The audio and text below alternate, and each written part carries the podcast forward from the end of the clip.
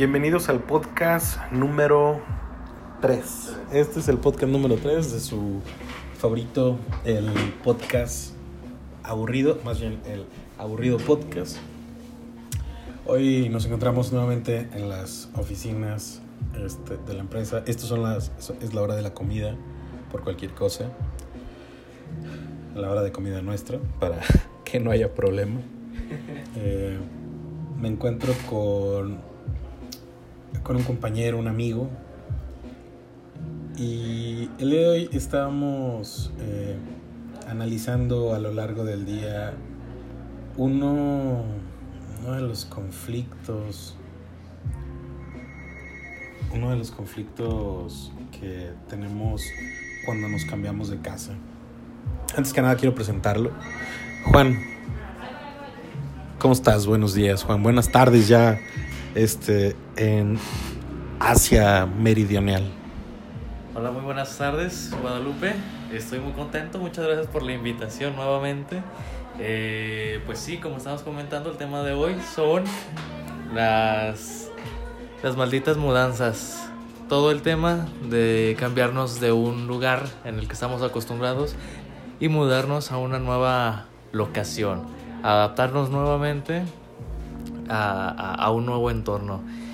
¿Tú te has mudado? De, ¿Has tenido mudanzas, Lupe? Fíjate que sí, este, en los últimos, ¿qué? En los últimos tres años, no, en los últimos dos años, pues tuve ahí un par de mudanzas justamente, algo, algo dolorosas, por así decirlo, dolorosas en el sentido, este, pues en el sentido práctico de cierta manera, güey, porque de manera espacial es es como, pues sabes, acoplarte simplemente a otro foco en tu, en tu techo, güey. Eh, otra posición, otro lugar donde entra el sol, güey, a la cama. Eh, lejos de eso, güey, es el abandono de ciertas cadenas por las que está atravesando. Este, y, y que, sí, que, que fíjate que a final de cuentas esto no es algo como que, digo, el, el, aburrido podcast se va a venir a convertir en mi, uno de mis psicólogos internos, con mis invitados además. Pero, pero tiene que ver con esto, ¿no? O sea, es que cada cambio que, que he realizado para mí es muy complejo, güey, de manera a que no, para mí no es fácil los cambios, ¿no? Termina, termino añorando mucho de lo que había atrás. Por ejemplo, me acuerdo atrás, güey, mi bueno, fíjate que algo que me extraña, y digo, lo, lo, pongo así, es que siempre en todas mis demás casas y en todos los lugares, en los demás lugares donde vivía, güey, siempre dormía esquinado, en una esquina, güey, del cuarto. O sea, y tú sabes que dicen que dormir en una esquina es de gente pobre, ¿no? ¿A poco? ¿Que no tienes muros? Exactamente. Entonces, en esta casa, güey, este, tengo espacio por los dos lados. Es una casa chiquita, es una casa este, muy pequeña, de hecho. Tenemos, vivo con mi mamá y tenemos las cosas que son necesarias, pero, pero es un lugar acogedor, güey.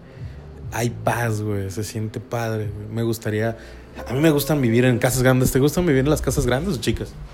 No, a mí me gustan muchísimo más las casas pequeñas. Una casa grande, aparte de gastos innecesarios que de luz y, y pues todo lo que conlleva los gastos de una casa más grande, como la limpieza y todo eso, una casa pequeña es más acogedora por alguna razón, se, se, se, se siente más caliente y, cuando una casa grande, si vives solo o con pocas personas, se siente vacía, se siente triste. En cambio una casita pequeña, a lo mejor no que vivas apretado como sardinas, pero al menos sientes esa compañía, no te sientes solo. A veces puedes llegar a hartar pero es algo a lo que te acostumbras. Creo que, creo que en ese punto sí, sí, estoy de acuerdo contigo, de hecho, porque, pues sí, las, las casas grandes son eso, difíciles de llenar. Las casas grandes están hechas para familias grandes o para mucha gente que, que pues está en otro punto. Efectivamente. En mi caso, yo vivía en una casa grande. En esa casa grande vivía con mi familia, con mis papás, mis hermanos, etcétera, etcétera. Cada quien empezó a hacer su vida y por ende esa dejamos de habitar en esa casa. Se dividió, se empezó a rentar y así. Ahora cada quien empezó a hacer su vida. Eh, hace poco, pues tuve que hacer la mudanza nuevamente y me mudé a casa de mis padres. Eh, ahora pues estoy, eh, es una casa más pequeña, dos cuartos, vivo con ellos. Pero pues se siente esa, esa tranquilidad. Estás, estás con tu familia, estás, te sientes a gusto, no, no, no estás solo. Y es algo que cuando estás viviendo solo extrañas mucho.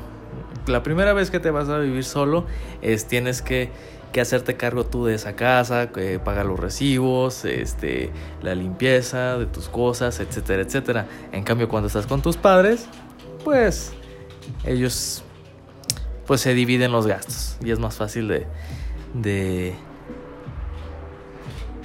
de acostumbrarte nuevamente.